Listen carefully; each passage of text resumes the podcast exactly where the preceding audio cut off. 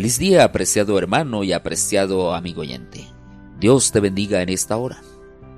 Hoy es el día 20 de nuestra jornada de crecimiento espiritual madrugando con el Espíritu Santo y hoy vamos a estar hablando sobre el ejemplo de Enoch, primera parte. Génesis capítulo 5 versículo 24 nos dice, Caminó pues Enoch con Dios y desapareció porque lo llevó Dios. Enoch fue un hombre completamente diferente a los demás entre su tiempo. Vivió en medio de una generación impía y corrupta. Sin embargo, anduvo con Dios diariamente.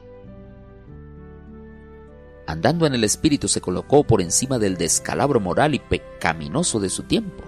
No era guiado por las circunstancias ni por las apariencias, sino por sólidos y firmes principios de la palabra de Dios.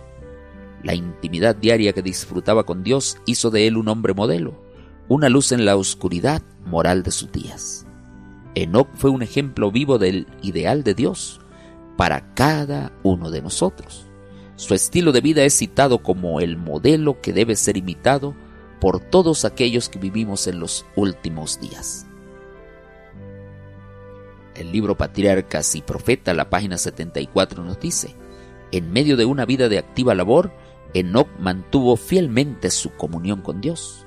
Cuanto más intensas y urgentes eran sus labores, tanto más constantes y fervorosas eran sus oraciones. Manteniéndose así en comunión con Dios, Enoch llegó a reflejar más y más la imagen divina.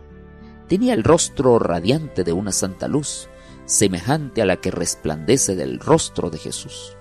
Cuando regresaba de estar en comunión con Dios, hasta los impíos miraban con reverencia ese sello del cielo en su semblante. Qué mensaje más inspirador para cada uno de nosotros.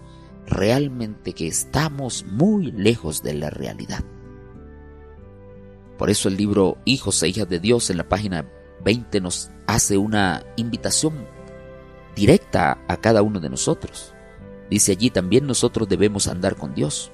Cuando así lo hagamos, nuestra fisonomía se iluminará con el brillo de su presencia, y cuando nos encontremos los unos con los otros hablaremos de su poder diciendo, Alabad a Dios, bueno es el Señor y buena es su palabra. Y los que sean trasladados en el fin del tiempo serán los que comulgan con Dios en la tierra.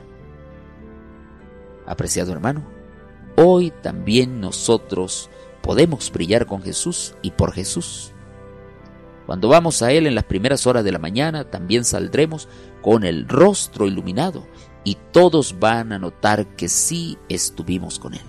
Por eso es muy importante que madruguemos a encontrarnos con nuestro Dios. De hecho, la búsqueda ocasional y esporádica de Dios no es compatible con un cristiano consagrado, con un cristiano inteligente y agradecido.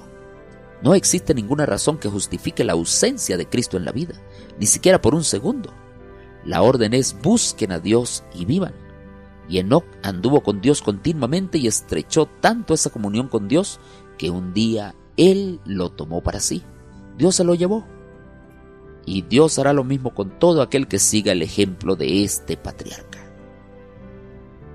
Enoch siempre tenía al Señor delante de sí, y dice la palabra inspirada que él caminó con Dios. Hizo de Cristo su compañero constante. Él estaba en el mundo, Cumplía sus deberes para con el mundo, pero permanecía siempre bajo la influencia de Jesús. Él reflejaba el carácter de Cristo, demostrando las mismas cualidades de bondad, misericordia, tierna compasión, simpatía, paciencia, mansedumbre, humildad y amor. Su asociación con Cristo día a día lo transformó según la imagen de aquel con quien estaba tan íntimamente asociado. Día a día se apartaba más de sus propios caminos y andaba más en los caminos de Cristo, el camino celestial, y en sus pensamientos y sentimientos indagaba constantemente, ¿es este el camino del Señor? Era constante su crecimiento y mantenía comunión con el Padre y con el Hijo. Esto, apreciado hermano, es genuina santificación. Esto está en la Review and Herald del 5 de diciembre del año 1912. Apreciado hermano, Dios nos está llamando a vivir y a seguir los pasos de Enoch en este día. Dios nos invita a establecer el hábito de ir ante su presencia en las primeras horas de la mañana para orar, para entrar en comunión con Él y para solicitar el bautismo del Espíritu Santo en nuestras vidas. Oremos hoy por la renovación del bautismo del Espíritu Santo. Oremos por nuestros amigos, vivamos la presencia de Cristo, demos testimonio del Evangelio y adoremos a Dios con los diezmos y las ofrendas de forma sistemática y proporcional a la ganancia que Dios nos ha dado. Bendiciones, apreciado hermano. Que Dios te guarde en esta hora. Maranata.